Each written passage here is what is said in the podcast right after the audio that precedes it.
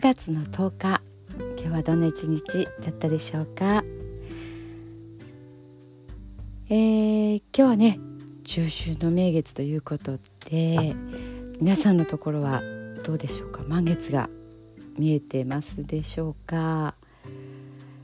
えー、っと岡山はねちょっと曇ってるので見えたりね見えなかったりなんですけどもタイミングよくねちょっと外を覗いた時に月様が見えました。えー、魚座の満月って言ったりね。えっ、ー、と今回の月はこう癒し。浄化力がね強いっていうようなこともちょっとねなんか調べてると出てきましたけども。毎回ねなんかこう新月とか満月いろんなこうテーマとかね、えーと、あるみたいです。はい。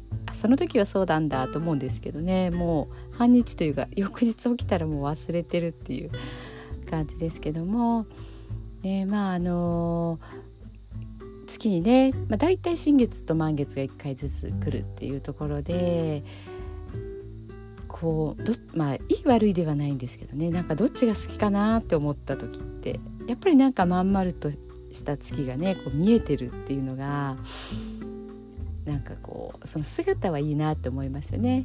まあ、そこからこう今度は欠けていくっていう風になるからまだね形もこう小さくはなっていくですけどなんかこのしっかり見えてるっていう感じにねこう力強さを感じるというかあとあの何でしょうね地球ってこう表面に住んでるから他の天体が見えてるっていうなんかそれがすごいこう不思議な感じがするんですよね。こう宇宙なんて言ったら宇宙の外に出てるって言ったらいいんですかね。こう地地面の中で私たちは生活をしているわけではないのでまあそうやってね地下で生活してたりとか、まあ、あったりもしますけどなんかこう地上に出て他の惑星のこう輝いてる姿が目で目視できるで特にあの月が一番よく見えますよね金星とかもねすごくやっぱり光が強くてあ金星だなっていうのは分かるんですけどまあでもちっちゃな点でしかあの裸眼ではね分からないのでなんかこう月が見えるってすごいねなんか不思議な感じもしたりするんですよね。なんなんかねななんでしょうなんで不思議で思うのかちっちゃい時から見えてるんですけどうーん、ね、なんかこうわからないですね。でもすごいこう地表にいられてる自分に不思議さを感じる。で他の星が見えてる月が見えてるってなんかねえすごいなとはい思います。何でしょうね。前地底人だったんでしょうかね。はい。なんかねそれだけで風も感じられるし景色の移り変わりもねわかるのでいいなというふうに思います。はい、えー、では寝る前の祝詞読んでいきたいと思います。聞いてください。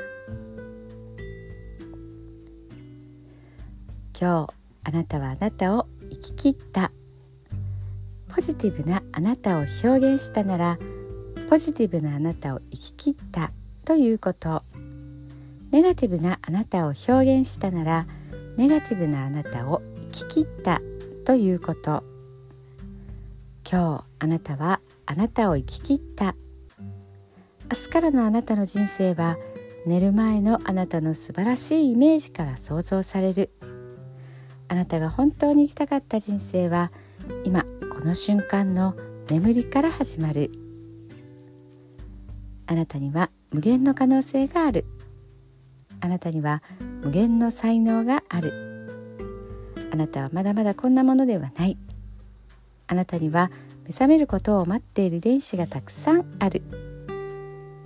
もし今日あなたの現実において自分はダメだと思うような出来事が起こったとしても嘆く必要はない。それはあなたがダメなのではなくあなたに素晴らしい部分が見えていなかったというだけだから。もし今日あなたの現実において自分は才能がないと思うような出来事が起こったとしても嘆く必要はない。それは才能がないのではなくまだ才能が開花していないだけなのだから。今日悔やむ必要はない。今日起こったことは起こる予定だっただけのことだから。もし今日あなたの一日が素晴らしい一日だったなら明日はさらに素晴らしい一日になる。もし今日あなたの一日が誇らしい一日だったなら明日はさらに誇らしい自分に気づく一日になる。あなたはまだまだこんなものではない。明日のあなたはこんなものではない。あなたにはまだまだ可能性がある。あなたには目覚めることを待っている遺伝子がたくさんある。遺伝子のスイッチを入れれば入れるほどあなたは自分の可能性に目覚め才能に目覚めていく。素晴らしいあなたをイメージしよう。眠っている間にそのイメージが記憶となりその記憶が明日のあなたの現実を作っていく。あなたの遺伝子を目覚めさせるのはあなたがあなたを信じる力。あなたは素晴らしい。あなたには価値がある。明日は明るい。たくさんの希望がある。あなたの一呼吸一呼吸があなたを癒しあなたは黄金の光に包まれ眠っている間にあなたのエネルギーを浄化し整える。今日あなたはあなたを生き切った。明日からのあなたの人生は寝る前のあなたの素晴らしいイメージから想像される。そしてあなたがあなたが本当に生きたかった人生を始めていく。桑名正則さんの寝る前の祝詞でした。それではおやすみなさい。